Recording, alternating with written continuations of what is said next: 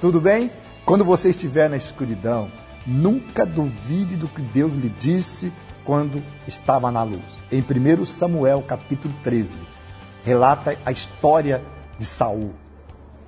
Em Samuel, em 1 Samuel 10, o profeta Samuel disse para Saul: Espere sete dias até que eu chegue para oferecer o holocausto. Saul, desesperado, porque o povo o estava abandonando e o inimigo estava chegando, ele oferece.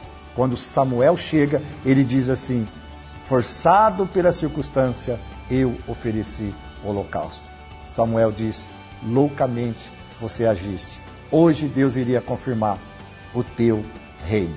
Não faça isso. Não duvide do que Deus lhe disse.